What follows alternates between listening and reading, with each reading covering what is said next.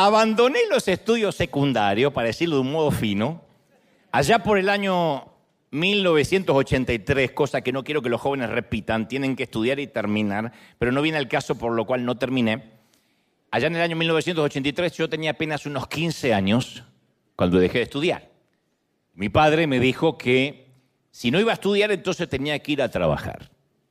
Dijo, no quiero vagos en mi casa, si usted no va a estudiar, quiero que aporte para la comida aunque sea, y para el techo. Entonces el primer año trabajé en una carpintería muy grande, eh, cuyo dueño era un hombre muy serio, muy parco, un tal Cachatore, que, quien era hermano de un famoso brigadier, un militar que había sido el intendente, o sea, el alcalde de la ciudad de Buenos Aires.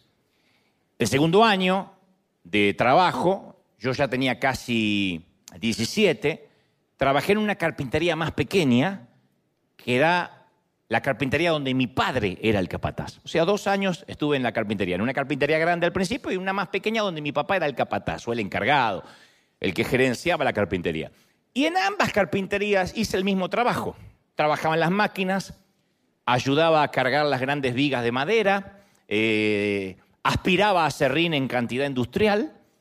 Y los dos trabajos eran casi idénticos, con una única excepción. Una que resultaría ser clave.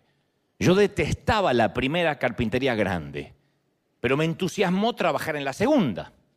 ¿Cuál era la diferencia? Que el dueño de la primera, Cachatore, nunca me dirigió la palabra, yo era un chiquito, cada mañana llegaba muy serio a sus oficinas que estaban a la entrada del enorme galpón y se encerraba allí durante horas. Y lo único que yo sabía de él es que era el hermano de un militar famoso y que era muy exigente. No puedo decir que era un hombre malo necesariamente, pero apenas arribé como novato a esa carpintería, un viejo empleado me advirtió, me dijo, cierra la boca, haz tu trabajo y mantente alejado del jefe. pero me encantó, sin embargo, trabajar en la segunda carpintería, porque así mi papá era la, autoridad visible absoluta. El jefe no lo conocía, trataba siempre con mi papá. Si bien mi papá no era la simpatía andante, al menos yo lo conocía. Sabía si mi papá estaba de mal humor, si estaba de buen humor o de mal humor, de buen talante o no, simplemente con ver el movimiento de sus bigotes. Yo ya sabía cómo venía la cosa. Y como lo conocía, disfrutaba trabajar para él. Entonces la manera en que uno se relaciona con el jefe le da sentido a todo. Si el tipo nos disgusta, vamos a odiar nuestro trabajo. Si lo conocemos y nos cae bien mínimamente, vamos a adorar nuestro empleo. Y lo mismo sucede con la percepción que tenemos eh, para con Dios. Entonces, ¿creemos que Dios nos ama como a hijos o nos trata como guardias de un campo de concentración? Porque de la respuesta es la manera en que vamos a servir al Señor o no. Si uno cree que Dios es un Señor feudal, un policía cósmico, esperando que metamos la pata, va a ser difícil el servicio y la relación con Dios. Si uno lo empieza a conocer como padre y tiene una relación con Él, es muy sencillo, el yugo se hace muy ligero. Y Jesús ilustró esto en una parábola dramática de los talentos en Mateo 25, 14. Dice, el reino de los cielos, dijo Jesús, es semejante a un hombre que yéndose lejos, llamó a sus siervos y les entregó sus bienes. A uno le dio cinco talentos, a otro le dio dos y a otro le dio uno. Cinco, dos y uno.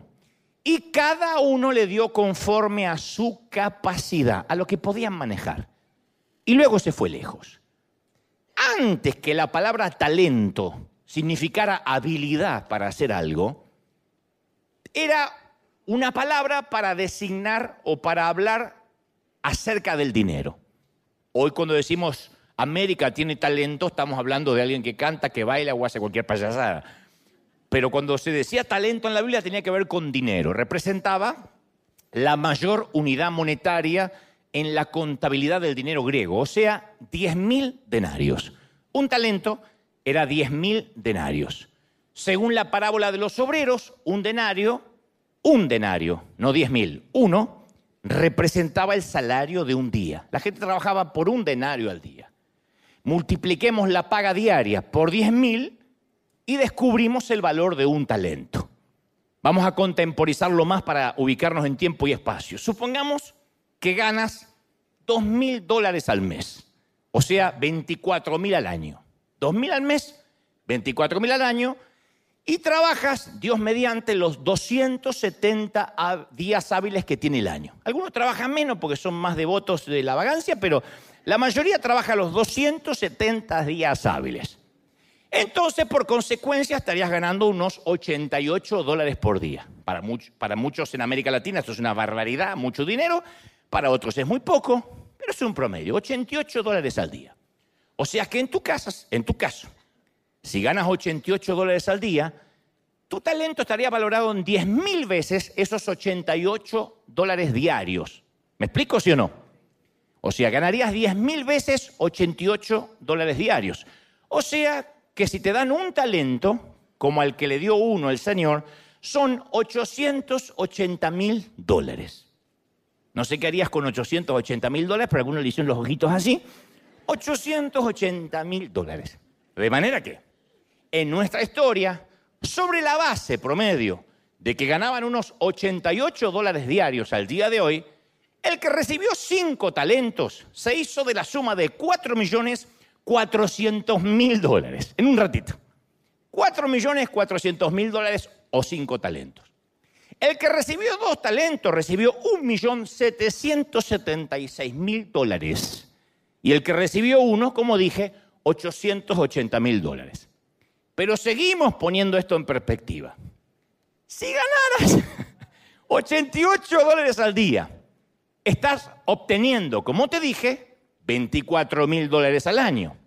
Y si ganaras 24 mil dólares al año durante 40 años, porque nunca te aumentan o porque siempre ganas lo mismo, aún así, los ingresos de toda tu vida en cuatro décadas serían 960 mil dólares. En cuatro décadas ganarías 960 mil dólares, casi un millón de dólares. Solo 80 mil menos que un talento. En otras palabras, a estos tres tipos se les dio el ingreso de toda una vida, el ingreso de más de 40 años de trabajo en un solo día. Porque si yo hablo que Dios dio dos talentos, diciendo, debe ser que a uno le dio dos centavos, al otro cinco dólares. No, no, no, no, no. Se les dio la fortuna de toda una vida, solo al que menos recibió se le dio la paga de 40 años. Eso es mucho dinero. Y ese es el punto clave de esta parábola. Los talentos y los dones que Dios nos da tienen un alto valor de mercado en el cielo. Entonces Dios no nos confió un talento de dos dólares, ni, como digo siempre, el descuento de Ross los martes para jubilados. Somos una inversión multimillonaria, ¿sí o no? No es algo así que, bueno, te voy a dar un talentito, no, somos una inversión multimillonaria. Entonces, como vemos, Dios no escatima sus dones, sino que los prodiga en abundancia. Y tampoco los entrega al azar. Bueno, a este le tocó uno, a este le tocó dos. No, no, no, no. Dice con mucho cuidado en Mateo 25, 15, y les dio cada uno conforme a su capacidad, conforme a lo que podían manejar. Entonces, en primera instancia, yo aprendo de que nadie tiene los dones que nosotros tenemos. Los dones tuyos no los tiene más nadie. Nadie. No, Dios no nos da asignaciones de otros, están hechas a nuestra medida. Y en la parábola, los dos primeros siervos honraron la confianza de su amo. El Señor continúa relatando y dice, el que había recibido cinco talentos, que era el que más cobró, fue y negoció con ellos. Ganó otros cinco talentos más, se hizo más multimillonario. Asimismo, el que recibió dos, también ganó otros dos, lo multiplicó el siervo a que le dieron cinco talentos no lo dejó para más adelante, sino que fue y negoció con ellos, dice la escritura.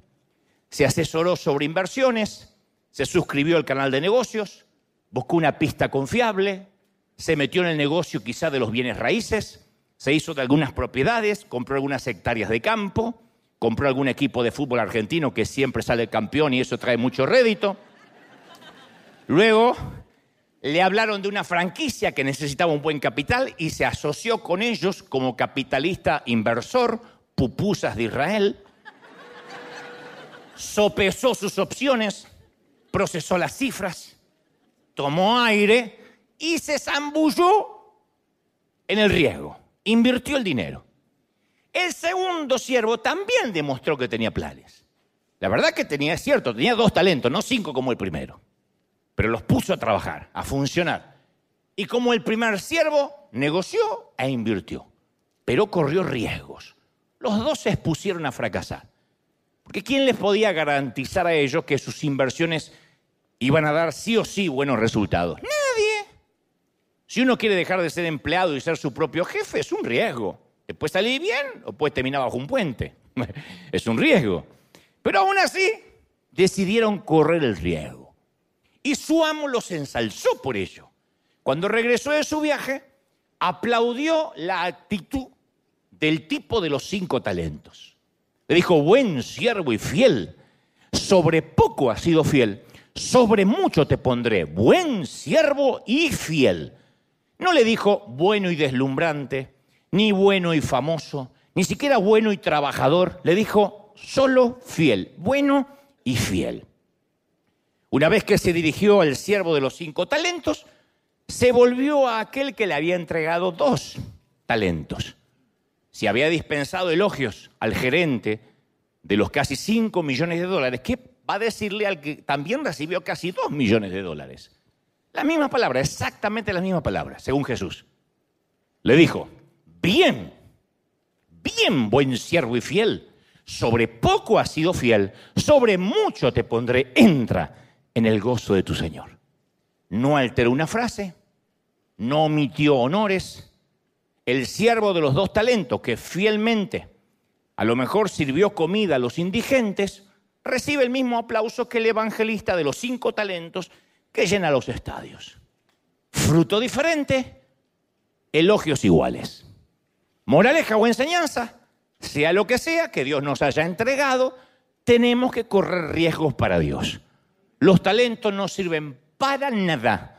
Los dones no sirven para nada sin un buen par de agallas. No sirven. El don y el talento encerrado es como una semilla de mostaza en una caja. Si no se planta, no es planta, no es fruto es una semilla. Entonces, el único riesgo, el único error, más, más riesgoso que el mismo riesgo, es no arriesgarse. Es decir, no, a ver si me sale mal. Y el miedo a correr riesgo explica por qué tanta gente, en lugar de vivir a la ofensiva, vive a la defensiva. Yo creo que es una tendencia neurológica o psicótica esa debe ser una de las razones que muchos tienen la filosofía que tenía, me acuerdo, una tía mía que decía, mejor pájaro en mano que cien volando. Y se casó con un viejo que la doblaba en edad. Y le decíamos, pero tía, ella la tía tendría 50 años, el abuelo tenía, el marido tenía casi 100. Lo conoció, el viejito no se podía ni mover. Le digo, pero la tía no era tan fea, tenía lo suyo, era exótica como todos los Goebbels. Digo, tía, ¿y qué pasó? No sabíamos. Y bueno, decía, es mejor un pájaro en mano que cien volando, pero eso ni, ni llega pájaro, tía. Y a veces nos comportamos como mi tía, permitimos que nuestros miedos dicten nuestras decisiones. Entonces tenemos tanto miedo a tomar una decisión incorrecta que para estar seguro mejor no tomamos ninguna. Hace poco yo leí una estadística que muchos de nuestros jóvenes no se están casando no porque no se hayan enamorado, porque tienen miedo, tienen miedo a casarse. Y después cuando se casan tienen miedo a ser padres. Y dicen, no, es que todavía no estoy listo para ser padre. Tengo 42 y no sabes, lo querés matar. No estás listo para ser humano, para vivir no estás listo. Uno no aprende a ser padre para después ser padre. Uno no aprende a, ser cónyuge para después casarse. Se, hace camino al andar, decía el, nano Serrat. Se hace camino al andar. Caminante no hay camino, ¿se acuerdan? Caminante no hay camino. Se hace camino al andar, dice el, corito que los espirituales no saben. Entonces, la famosa excusa de estar esperando la confirmación de Dios. No, no, le pedía al Señor un vellón, que era una señal que pidió Gedeón en su momento si tenía que ir a la batalla o no. Y algunos se toman de eso y dicen, le pedí una señal a Dios para que me confirme si debo empezar. Pero la vida sin riesgo no tiene ganancias. El que pide confirmaciones se va a quedar toda la vida ahí. Yo me crié en una iglesia donde todo era pedir confirmación y así se armaban unos matrimonios rarísimos. Porque el muchacho decía, si la chica que me gusta entra con el calcetín verde, es porque es para mí. Y entraba la viuda con el calcetín verde y se metía con la, la viuda. Porque lo hacían como si Dios fuera un horóscopo, ¿no? Bibliomancia, a ver qué me toca. Entonces, lo que no llegamos a comprender es que la indecisión es una decisión. Cuando yo soy indeciso y me quedo quieto, yo tomé una decisión. ¿Qué cuál es? Quedarme quieto, no hacer nada. Y a veces lo que más nos falta en la iglesia no son más estudios, más recursos, más capacidad. Por supuesto hay que seguir aprendiendo. Yo soy pro aprender, pro eh, ser autodidacta. No terminé la escuela secundaria y justamente eso hizo que leyera con voracidad, aleatoriamente, hasta con cierta desprolijidad. He leído todo, todos los libros que, había en Argentina se acabaron, los leí todos. Porque yo decía, tengo que prepararme, tengo que capacitarme, tengo que aprender más. Pero insisto, la mayoría de todos los que estamos aquí y los que nos miran en casa tienen un nivel de estudios y talentos más alto, más grande que el nivel de obediencia. Tienen más capacidad que lo que están haciendo en esa capacidad.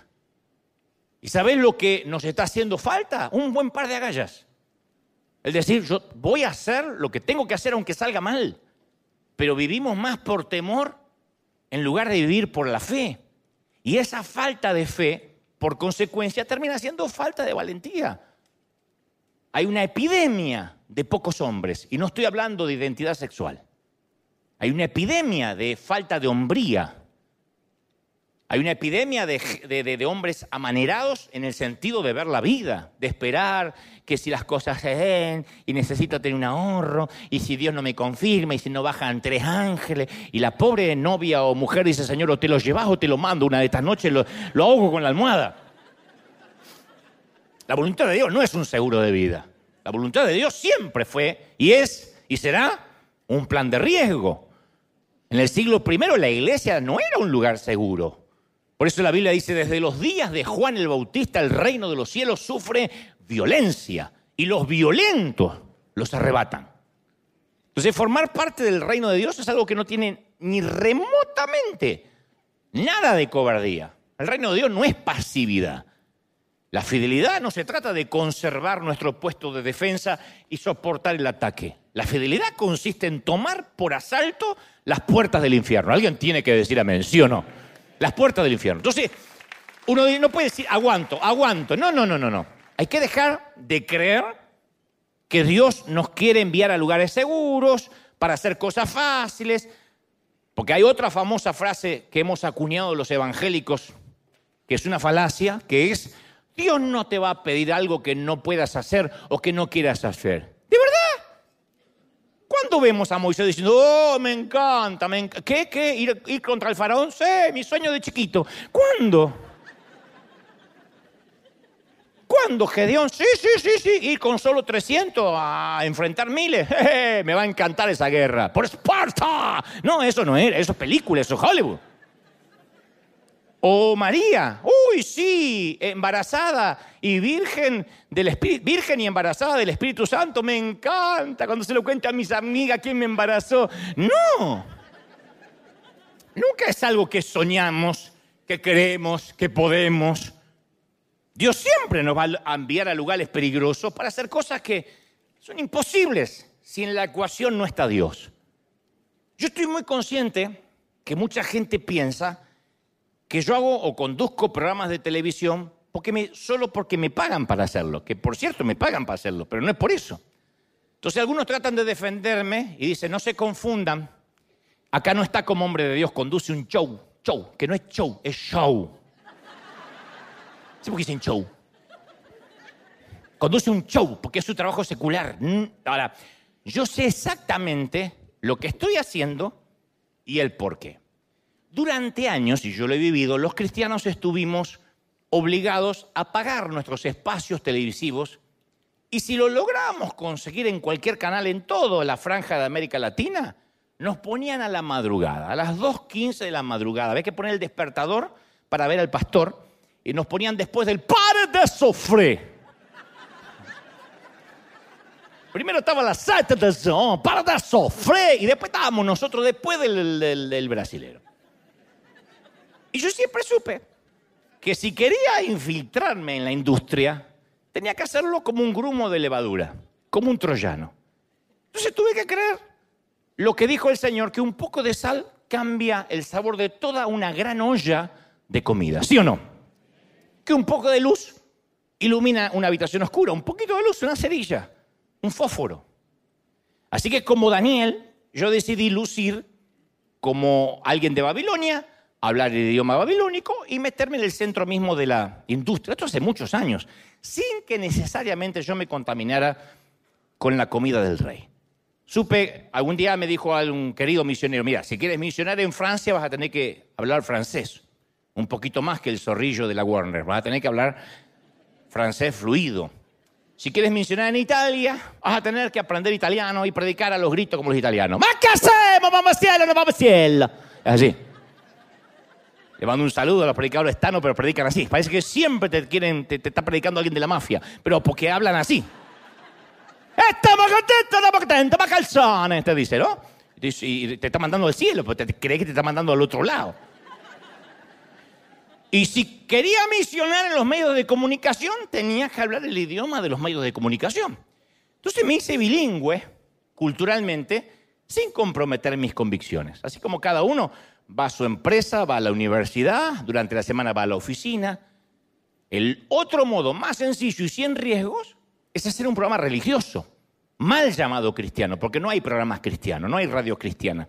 Porque Cristo no murió ni por una radio, ni por una televisión, ni por un medio. Cristo murió por gente. Entonces no hay nada cristiano, no hay autos cristianos, no hay café cristiano, no hay... Los cristianos somos nosotros, ¿sí o no? Pero lo más fácil es obligar a la gente a hablar nuestro idioma. Eso no es misionar, eso es colonizar. El que coloniza no es el mismo que misiona. El que coloniza es el que entra por la fuerza a una nación, planta la bandera hegemónica y exige que toda la nación hable y piense como, como él. Eso es el colonizador. Y es ahí cuando la sociedad nos rechaza y estamos obligados a pagar los espacios o inventar nuestras propias radios cristianas, mal llamadas cristianas, o canales religiosos o cadenas religiosas. Entonces, como no somos sabios, para andar en el océano nos fabricamos una pecera de agua dulce, filtrada y purificada, y nos mantenemos alejados de los tiburones y los depredadores. Yo creí en la estrategia que Dios me había dado y decidí correr un riesgo grande. Abandoné esa pecera cristiana hace muchos años controlada y decidí arriesgarme a que los demás peces cómodos me satanizaran, me difamaran, pero es un precio también a pagar. Entonces hice el programa de televisión. Yo nunca creo que le hablé esto a la congregación. Hice mi primer programa de televisión hace muchos años en Argentina. Le presenté el proyecto a un canal del Estado y desde aquel 1997 que me ayudó a entrar al canal José Luis Rodríguez, que siempre nos mira, estoy hablando del Puma, que cuando me llamó me dijo, te habla el Puma. Y yo le dije, acá te habla el León de Judá, porque yo no le creía.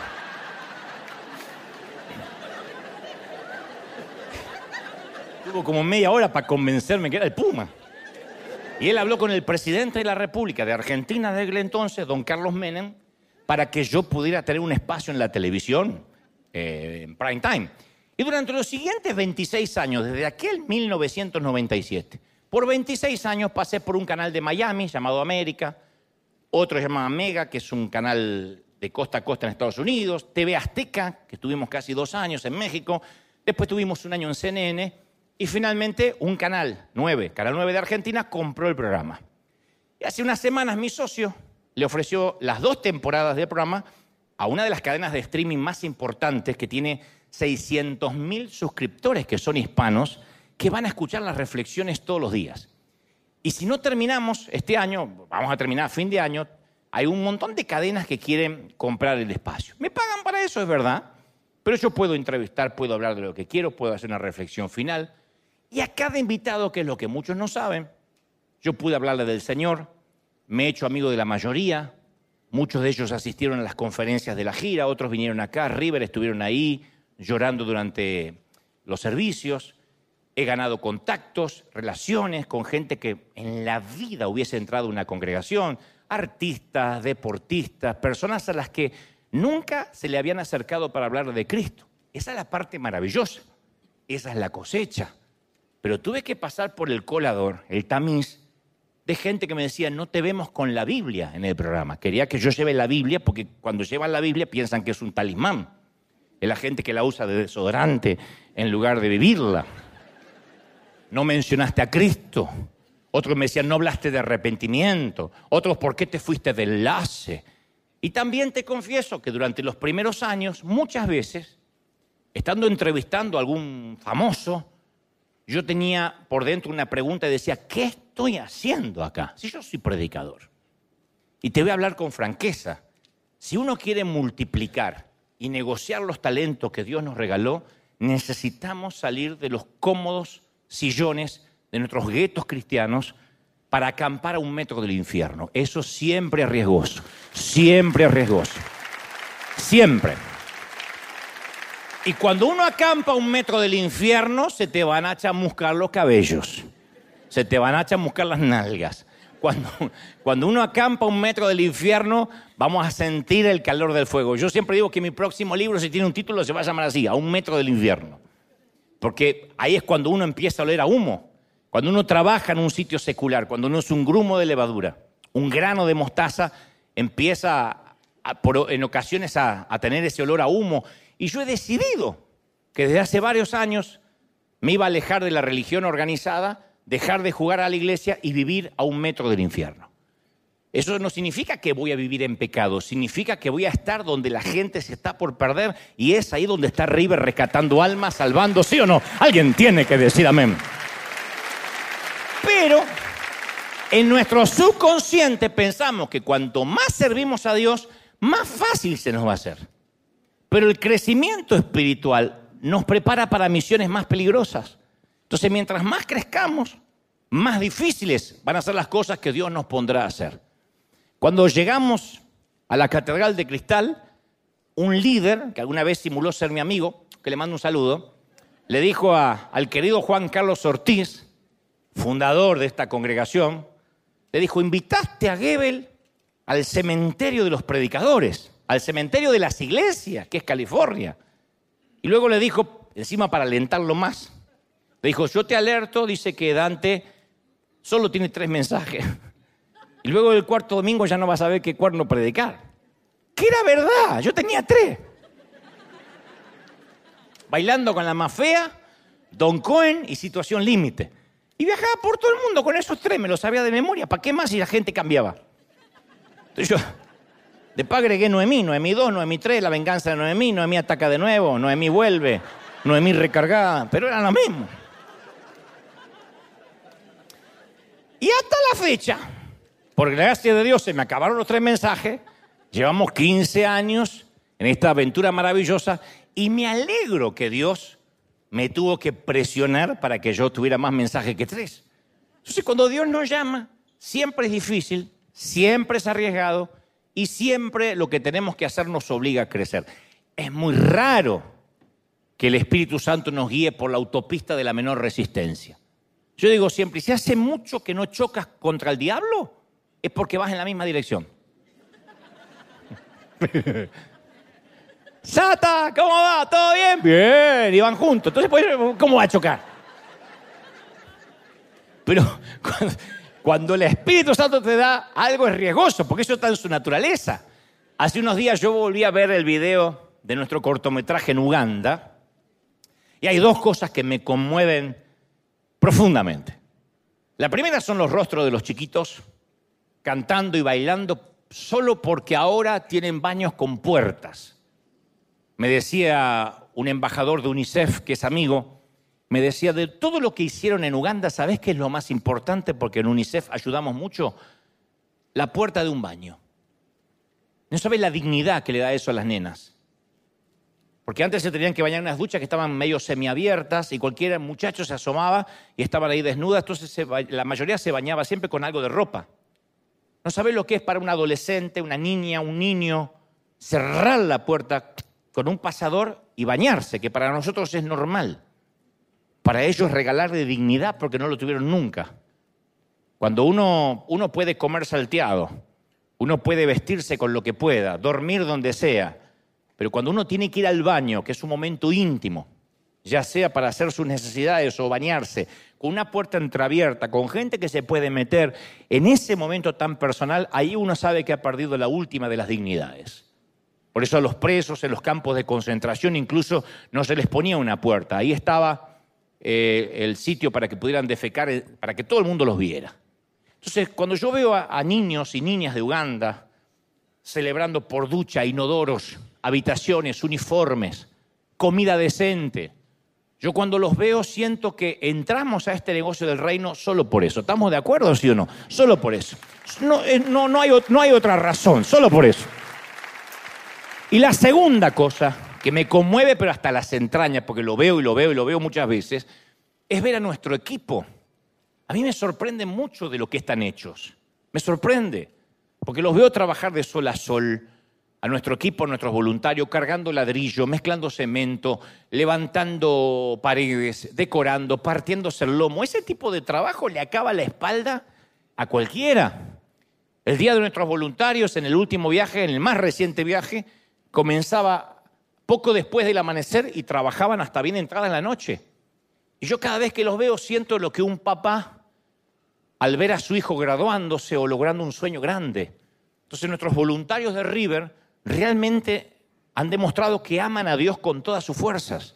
Pero no son los que fueron a África. Los chicos que están aquí de Wilcon Team, que estuvieron hoy bajo la lluvia recibiendo a la gente, tapados, los sugieres, los que no fallan. Yo estoy súper orgulloso de ellos, de todos ustedes. Pero digo siempre, no hay solo un hombre en esta tierra, no hay un líder que pueda lograr tanta infidelidad y esfuerzo. Solo Dios produce ese tipo de devoción. Solo Dios puede hacer que alguien trabaje, se esfuerce. ¿Estamos creyendo eso, sí o no? Y yo crecí en una iglesia a cuyos miembros se nos enseñaba a ser espectadores, mientras que esperábamos que el Señor venga al rescate en las nubes, en un arrebatamiento. Y en nuestra cultura, el pastor era quien buscaba de Dios. Nosotros éramos como los israelitas, que Moisés suba a la montaña y que nos diga lo que Dios quiere. Entonces siempre es mucho más fácil que sea otro el que, el que ore por nosotros, el que sirva por nosotros. O sea, de que de forma sutil nos fomentaron una codependencia espiritual, una, una dependencia vicaria de Dios. Entonces, ¿de verdad creemos que el Señor subió a la cruz y resucitó? Para que toda nuestra vida cristiana sea sentarnos dos horas una vez a la semana bajo un techo. ¿De verdad nuestra vida cristiana es sentarnos dos horas una vez a la semana? ¿Para eso el Señor subió a la cruz? Ese es el barómetro de la vida espiritual. Yo no falto nunca a la iglesia, que no está mal, está muy bien, pero eso no es todo. Cuando salimos del servicio, la presencia de Dios sigue estando con nosotros. Nosotros llevamos esta presencia de Dios donde quiera que Él nos lleve. No se termina acá. Pero a veces venimos a la iglesia y pensamos que ya cumplimos nuestro deber cristiano. Y esa condición de espectadores toma muchas formas, que a veces son nobles, parecen nobles. Por ejemplo, hay gente que cree, yo creo, y hay mucha gente que cree que sembrar para las misiones es la inversión más grande que podemos hacer, lo creemos, ¿lo creemos sí o no? Ahora, podemos hacerlo por motivos egoístas, con motivaciones incorrectas. A veces puede que escribamos un cheque para calmar la conciencia. O sea, damos para que sea otro el que vaya. Pero si Dios te está llamando a ir, no a África, a donde sea tu vecino, y todo lo que haces es dar o congregarte, entonces también estás desobedeciendo. No podemos decir, Señor, heme aquí, envíalo a Él. Somos nosotros. Yo ayer leía que el 31 de octubre de 1517, un fraile agustino llamado Martín Lutero decidió correr un riesgo altísimo tuvo las agallas de desafiar al status quo al atacar la venta de indulgencias cuando la iglesia oficial de ese entonces vendía los pases, las indulgencias, una suerte de fast pass, pero para irte al purgatorio y zafar del infierno. Entonces Lutero clavó un documento con 95 tesis en las puertas de la iglesia de, de Wittenberg, Alemania, y comenzó la reforma protestante que deviene en lo que hoy estamos aquí. Y esos actos de valentía cambian el curso de la historia. Él hacía lo que creía que era correcto, cualquiera fueran las circunstancias, las consecuencias. Entonces a veces uno se cansa de jugar a no perder. Y esto va para las mujeres. Las mujeres no los enamora un tipo que siempre juega a no perder. Esto se lo digo a los tipos. Si no puedes conquistar, dice, no me mira. No te mira porque la cobardía no subyuga. Lo que subyuga a la mujer no es que te estires la cara y aparezcas con la cara de refresa así, como una tortuga ninja, hombre.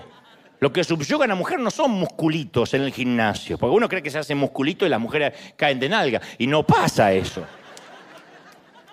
Lo que subyuga a una mujer es la seguridad de un tipo, la, la, la, eh, la protección, alguien que diga, yo sé para dónde voy, por eso uno ve a veces chicas tan bonitas con tipos tan feos. Pero son feos y seguros.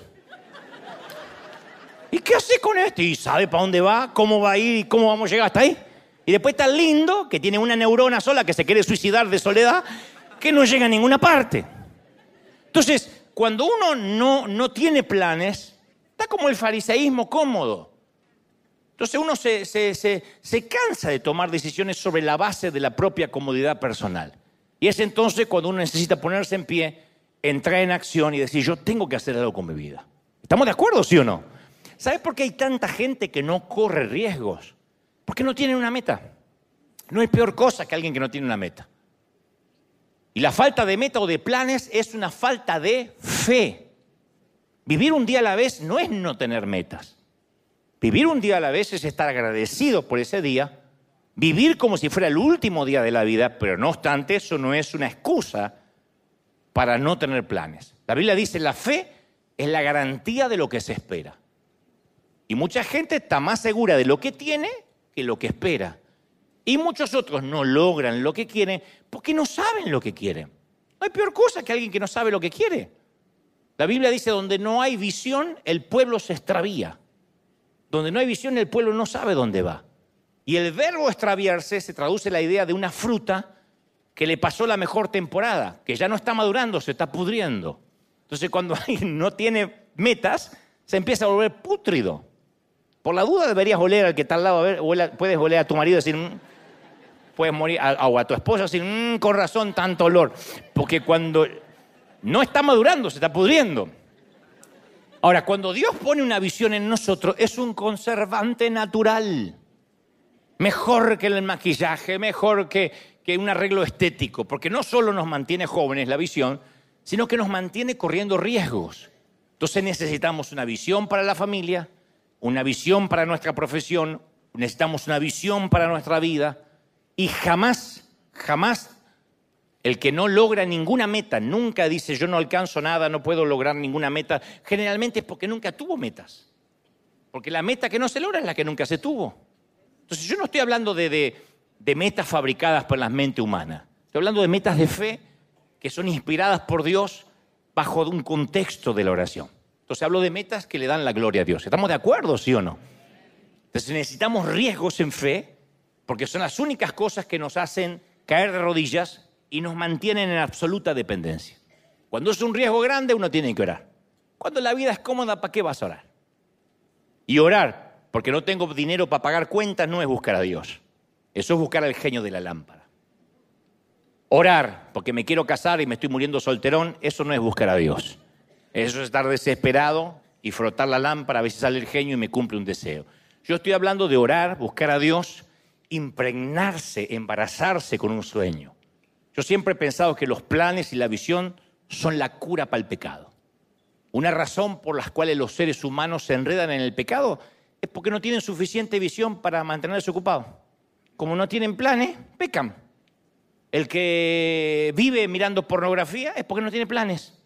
Él llega a la casa, está aburrido, eh, cambia canal, se pone en el celular y se pone a ver estupideces. Quien mira estupideces porque no tiene planes quien puede hacerse unas maratones de 40 capítulos y saca los ojos así, ir a trabajar, de mirar Netflix, es porque no tiene planes en la vida. Ahora, esto no estoy diciendo es pecado, no, lo que digo es que se llenan la cabeza de cosas porque tienen la cabeza vacía. Pasa con los miembros de las congregaciones ociosas. Terminan siendo un caldo de cultivo para el chisme porque nadie está ocupado. En una iglesia cuando se empiezan a controlar los matrimonios ajenos y a ver si aquella se hizo el peinado, fíjate la falda que se puso, ay, la cara de aquella se operó, me parece que se puso seno. Cuando estamos en eso, es porque no hay ocupación. Y ocuparse no es vender pupusa después del servicio. Ocuparse no es hacer una reunión de adoración más, eso no es ocuparse, eso no es mantenerse ocupado. Hablo de riesgos reales. No hablo de meter más actividades en la iglesia, hablo dentro de las paredes, hablo de riesgos reales. Entonces, mientras más visión tengamos, menos vamos a pecar. Mientras menos visión tengamos, más vamos a pecar, igual que un hijo adolescente. A tu adolescente déjalo que se quede encerrado 12 horas con el celular, con el iPod, con la tablet, con la televisor, y vas a crear un parásito, un tipo o una tipa que lo único que va a hacer es todo el día, todo el día, la vida así, haciendo TikTok, comunicándose con los amigos y no va a ser fructífero, no va a hacer nada. Porque al no tener visión, se desenfrena, no tiene, y el que no tiene eh, dirección, cualquier camino le queda bien. Entonces, las visiones de Dios son las que nos mantienen orando. Si no, no vamos a orar. Las visiones son las que nos hacen doblar de rodillas.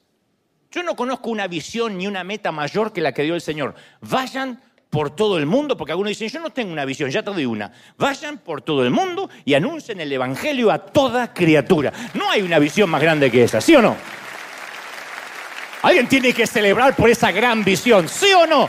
Por todo el mundo. Eso es algo más grande que cualquier sueño. Entonces necesitamos gente que tenga temor, más miedo a perder buenas oportunidades que miedo a cometer errores. Errores vamos a cometer, ¿cómo que no? Yo estoy en, en todos lados en internet diciendo, mira lo que dijo, mira esta herejía, mira, pero ¿por qué yo no cierro la jeta desde que tengo 19 años?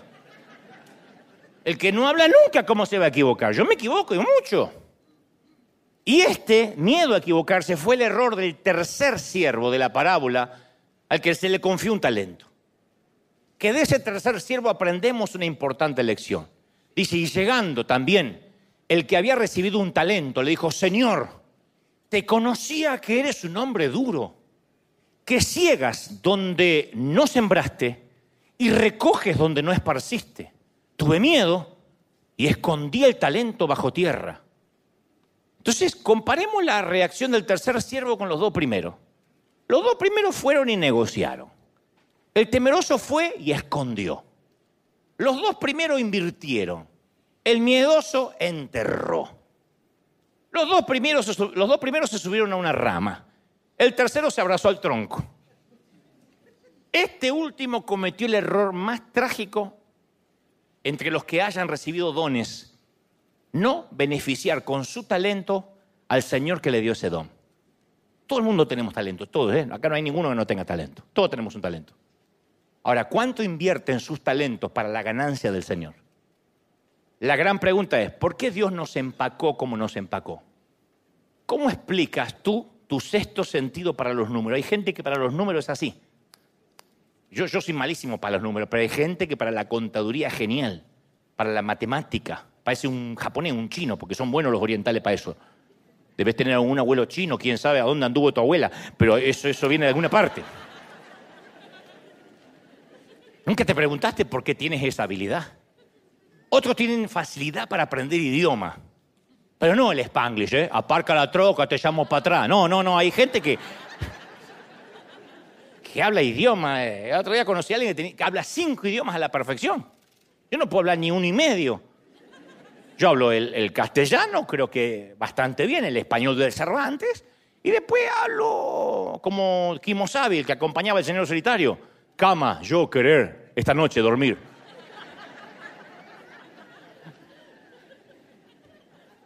Otros, ¿cómo puede ser que puedas cocinar? Yo sé que hay hombres y mujeres que pueden cocinar cualquier cosa a la altura de los grandes chefs. Les sale todo rico.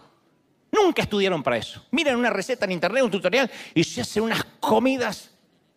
¿Con qué propósito tienes ese talento? Porque no es solo para engordar la panza de tu marido, es para algo más. Entonces te lo voy a preguntar de otra manera. ¿Por qué será que nos pagan? Nos admiran, nos contratan. Si la respuesta es, bueno, bueno, porque yo soy bueno en lo que hago, estamos pasando por alto la razón principal y estamos cometiendo el mayor de los errores. Mira, yo he tratado de ayudar a la gente durante toda mi vida, en lo poquito, en lo mucho, porque a veces hay gente que necesita un empujón. Y lo hago porque hubo mucha gente que me dio empujones a mí, en momentos que yo más lo necesitaba. Y no me olvido de eso. Y cierta vez alguien vino a verme para que contarme que tenía una gran visión, una gran visión, un, un proyecto y quería echarlo a andar. Le di algo de dinero. Y luego descubrí con mucho enojo, me irritó mucho, que había usado esos recursos para irse de vacaciones y se lo gastó en boberías. Lo descubrí por las redes sociales. Yo me irrité. Dije, me mintió porque me pidió dinero para un supuesto proyecto. ¿Cómo lo usó para irse a pasear? ¿Está mal ir a... ¿Es pecado irse a pasear? No, pero no me mienta, no insulte mi inteligencia. ¿Cometí un error por enojarme? Bueno, pues... Ay, sí, dale tu dinero entonces para que se vaya a vacaciones.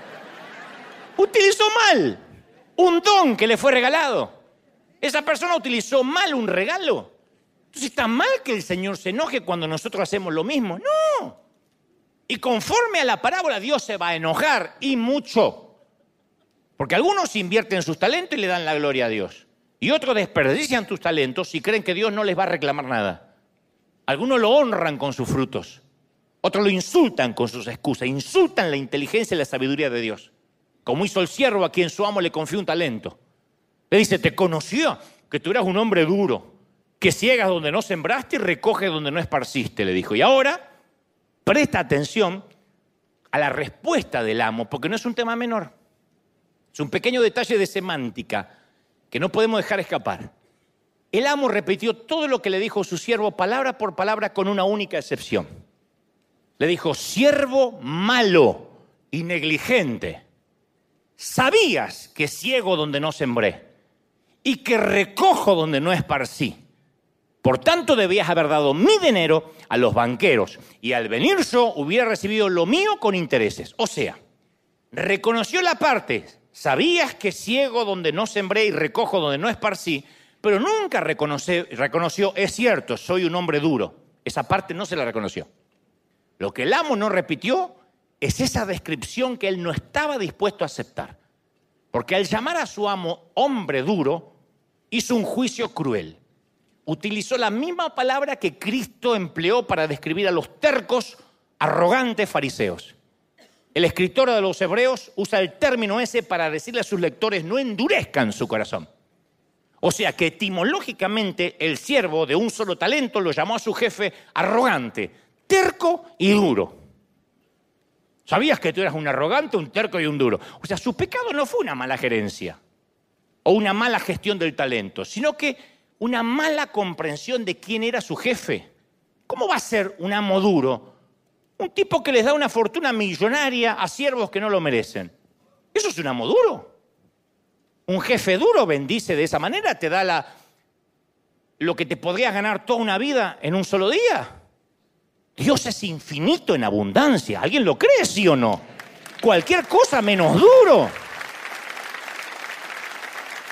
Esto es como a veces pasa cuando un empleado cuyo jefe, a pesar de su ineptitud, le pagó de manera generosa, porque a mí me ha pasado un montón de veces, de pagarle de manera generosa a alguien que le tuvo una paciencia de monje tibetano, le maté el hambre durante años y después sale hablando mal. Yo, puede ser, aunque sea por dignidad. Cuando a veces contratamos a alguien y lo soportamos y le damos sin que se lo merezca, ¿cómo alguien puede decir, hablar mal de quien le mató el hambre? Es injusto. Y el siervo de un solo talento nunca conoció quién era de verdad su amo. Conocía su rostro, conocía su nombre, conocía su voz, jamás conoció el corazón de su Dios. Y a consecuencia de eso se lo rompió. Uno puede conocer la voz de Dios, las canciones de Dios, la, predicación de Dios y no conocer el corazón de Dios. Podía haberle preguntado a los otros cómo era su jefe, pero no lo hizo. El tipo era un miserable cobarde y resulta que la culpa no era de él, era del jefe duro.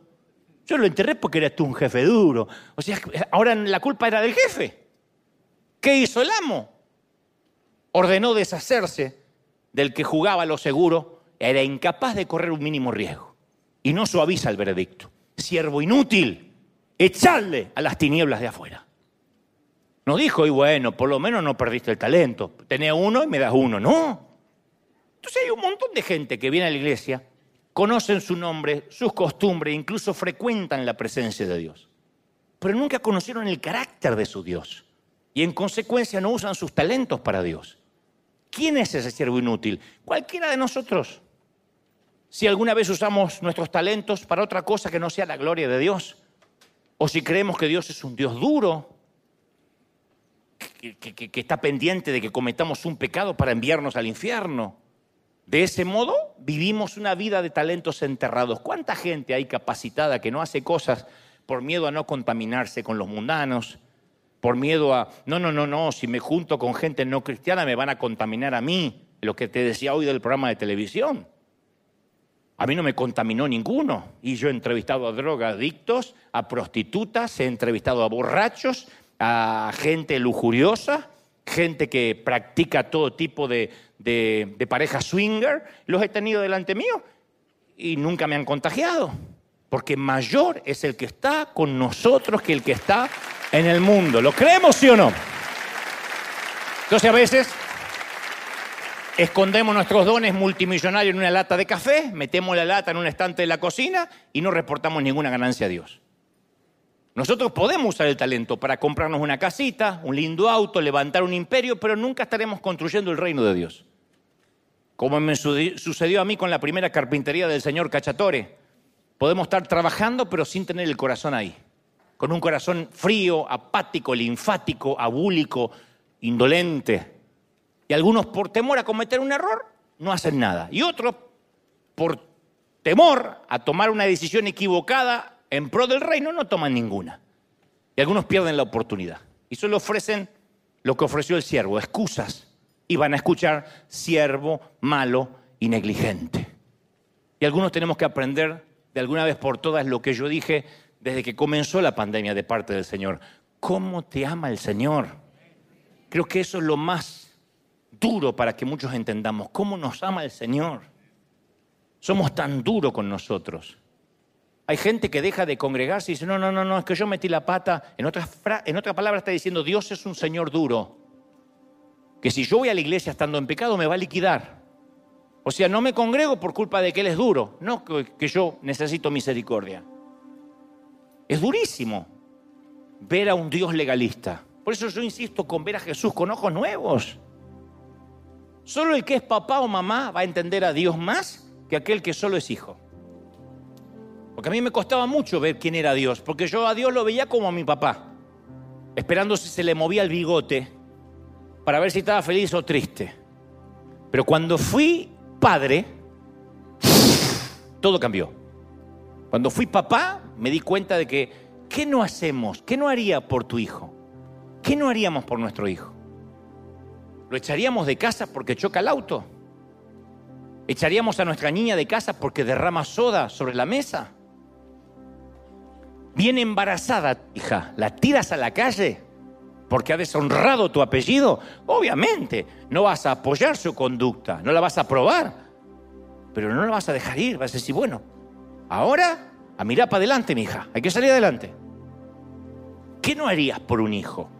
Algunos dicen, estás haciendo apología de pecado. No, estoy haciendo apología de lo que es el amor de un padre. Él no es un hombre duro, es un amor incondicional. ¿Sí o no?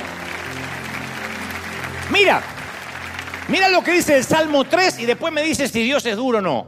Misericordioso y clemente Jehová, lento para la ira grande en misericordia. No contendrá para siempre, no guardará enojo. ¿Cuántos de nosotros guardamos rencor? El Señor no. No solo, no ha hecho con nosotros conforme a nuestras rebeliones, a nuestras canalladas, ni nos pagó conforme a nuestras metidas de pata. Porque como la altura de los cielos sobre la tierra, sí aumentó su misericordia, dijo David, sobre los que le temen. Así como está lejos el oriente del occidente, así hizo alejar de nosotros nuestras rebeliones. Como el Padre se compadece de los hijos, se compadece Jehová de los que le temen.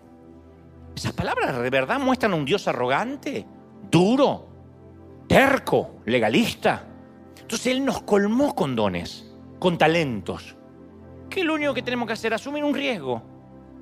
Él no nos va a dejar fracasar, no te va a dejar fracasar. Algunas cosas van a salir mal.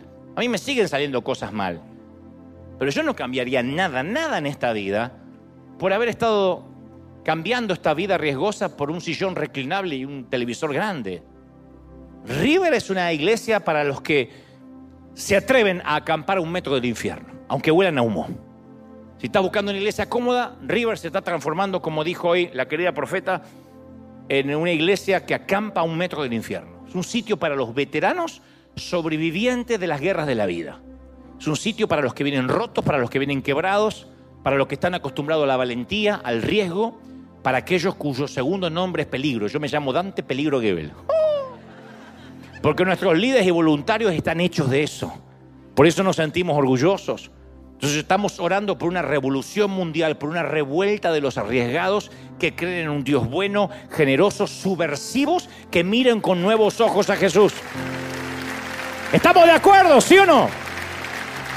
Y Él nos invita a soñar con el día, yo todos los días sueño con el día que Él apoye su mano sobre mi hombro y me diga, bien, bien hecho, siervo y fiel. Sobre poco has sido fiel, sobre mucho te pondré. Entra en el gozo de tu Señor. ¿Te dirá eso el Señor? ¿Podrá decirte has sido fiel en lo poco? Era, era poquito lo que podías hacer, pero ahí estaba, fiel, fiel. Dios bendiga tu fidelidad. Yo lo dije hoy al iniciar el servicio. Dios bendiga tu fidelidad. Yo no estoy haciendo una apología que cuando haya una tormenta tropical salgas a la calle o en medio de huracanes, pero caramba, Dios bendice la fidelidad del que dice, si me mojo, me mojo, ¿qué se pierde? Si, si, si, si viene la, la, falla de San Andrés y me traga el auto, sigo caminando, pero yo voy al servicio, yo me congrego, yo recibo. Dios bendiga tu fidelidad. Vamos, escuadrón, dale un aplauso al Señor de señores. Aleluya. Cuando te pongas de pie, dale un aplauso grande para que se una la gente de todo el mundo. Celebremos que el rey está en la casa. Escuadrón de emergencia. ¡Wow! ¿Tú lo crees? No, no, no, de verdad que lo crees. Hay algo nuevo que viene sobre River. Dios bendice tu fidelidad. Levanta tus manos al cielo y vamos a orar, Padre, en la misma unción, en la misma presencia. Yo oro, Dios mío, para que tu gloria, para que tu presencia lo llene todo. Levanta las manos al cielo ahora y comienza a clamar conmigo, Señor. He hablado lo que creo, me has dicho que diga. A este tu pueblo, a este tu ejército, a estos tus obreros de primera línea, a los que nos miran desde casa, a los que estaban detenidos, estancados, diciendo no puedo. El Señor me dice que te diga, corre riesgo, lo que te he dado. Levanta las manos y dile, Señor, enlístame. Yo quiero ir a donde el fuego enemigo casi se puede sentir en el rostro, donde salga oliendo a humo, acampando a un metro del infierno. Y eso va a tener un costo, iglesia. Eso va a traer difamación, congregación. Eso va a traer crítica, porque los que no hacen nada, porque los que nunca invierten, porque los que nunca se arriesgan, van a criticar a los que están en la vanguardia. Iglesia, levanta las manos y clama al Señor. Que venga lo que venga, que se levante lo que se levante contra la iglesia, las puertas del infierno no prevalecerán. Uy, impresionante, levanta las manos, bebe, bebe, bebe. Más, más, más, más. Yo estoy orando ahora por los que están en casa. Reciban, reciban ahora una unción de agallas nuevas, de valentía. Esas agallas que nos hagan llegar lejos, que nos hagan acampar donde las granadas enemigas explotan alrededor. Y el Señor me dice, vienen tiempos donde yo voy a usar mis valientes tiempos de transición, tiempos de cambio, cambio en la manera de predicar, en los paradigmas. Si la pandemia no logró enseñarle nada a muchos, entonces seguirán las tormentas y seguirán los avatares y se levantarán guerras y rumores de guerra y plagas y pestilencias como dice el Apocalipsis hasta tanto la iglesia sepa que son una fuerza subterránea lleno de fuego, de poder, de riesgo, donde cuesta todo servirle. Levanta las manos y dile yo soy parte de eso. Uy, más, más, más. Y Dios no está buscando gente calificada, Dios califica al que busca. Dios no está buscando gente santificada, no creas eso. Dios santifica al que busca. La santidad vendrá como propósito, vendrá como parte de esa elección, como parte de ese llamado. Yo lo creo. Padre, uy, todos orando, todos, todos, todos, todos. Levanta las manos, iglesia, todos orando, todos en casa. Yo he sentido fuertemente la gloria del Espíritu llenándolo todo.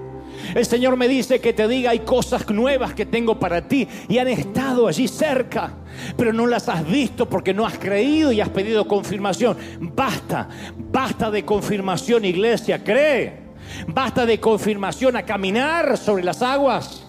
Luego las aguas se abrirán, pero a mojarse los pies, hombre, a mojarse los pies, mujer. Es tiempo de emprender, de correr riesgo. ¿Qué puede pasar?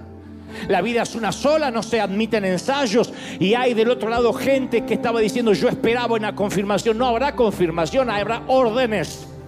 Y a veces solo tendrás un 40, un 30% de, de seguridad que esto podría ser de Dios. Suficiente. Dios ha hecho mucho con menos que eso. Aún con un 10% de será que Dios me manda. Por las dudas, tírate al agua. Si Dios no te mandó bajarte de la barca, de igual modo estará allí para sostenerte. Honrarás a Dios creyéndole que le creías. ¿Me oíste? Creyéndole que le creías, honrarás a Dios. Uy, Señor, yo pensé que me mandaste. Honra más a Dios a eso que el que está en la barca pidiendo cuarta, quinta, sexta confirmación antes de poner un pie cobarde sobre el agua. Crece. Vamos, madura haciendo cosas para mí, dice el Señor. Arriesgate.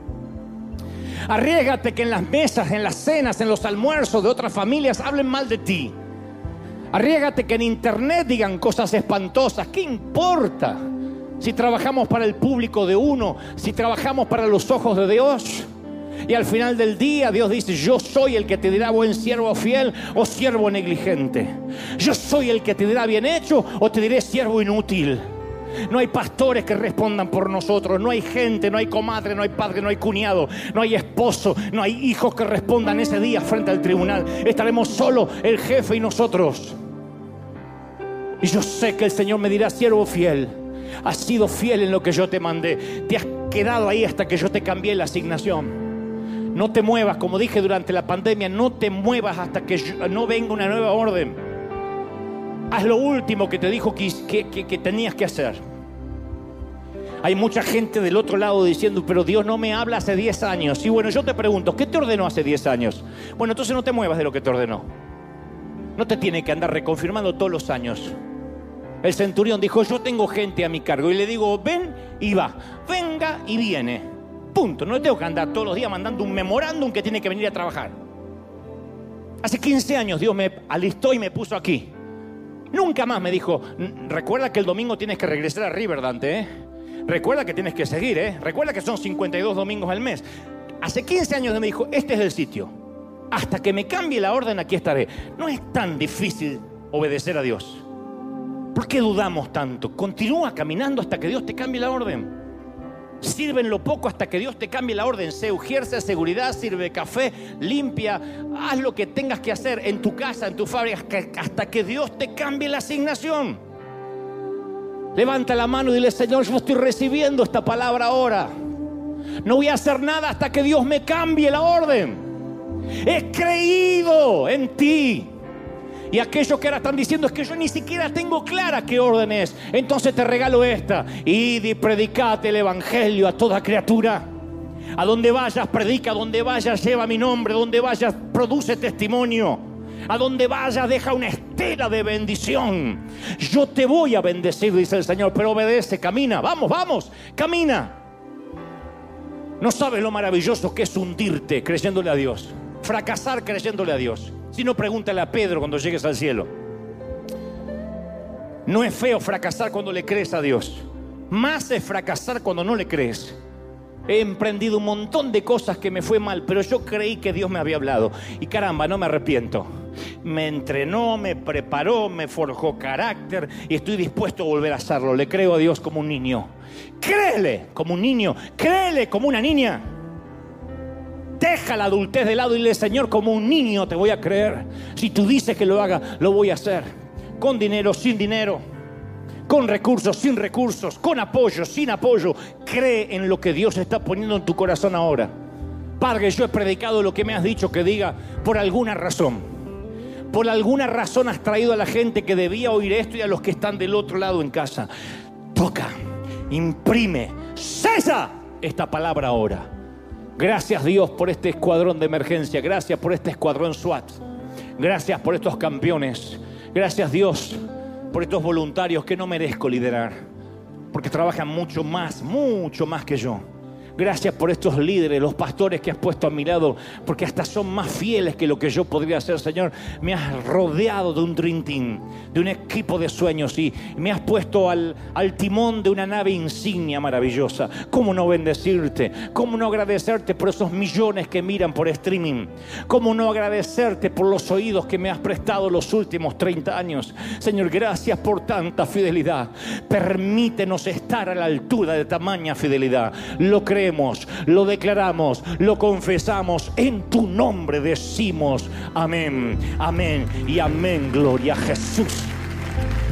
Uy, dale un aplauso al rey. ¿Cuántos creen que Dios habló? ¿Cuántos reciben esta palabra? No se mojen mucho. En la puerta los está esperando el arca. Chao, hasta el domingo que viene. Bendecido para todos. Chao, bendiciones.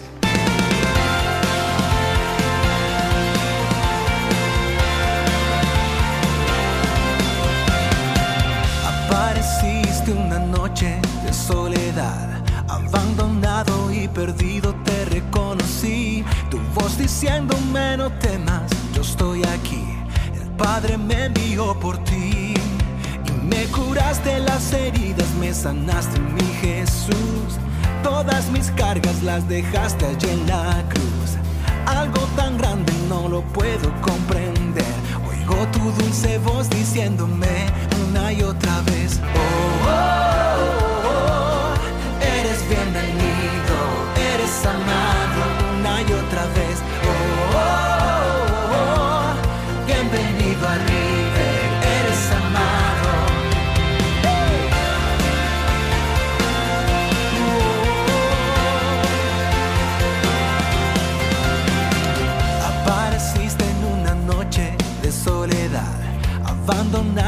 perdido te reconocí. Tu voz diciéndome no temas, estoy aquí. El Padre me envió por ti y me curaste las heridas, me sanaste mi Jesús. Todas mis cargas las dejaste allí en la cruz.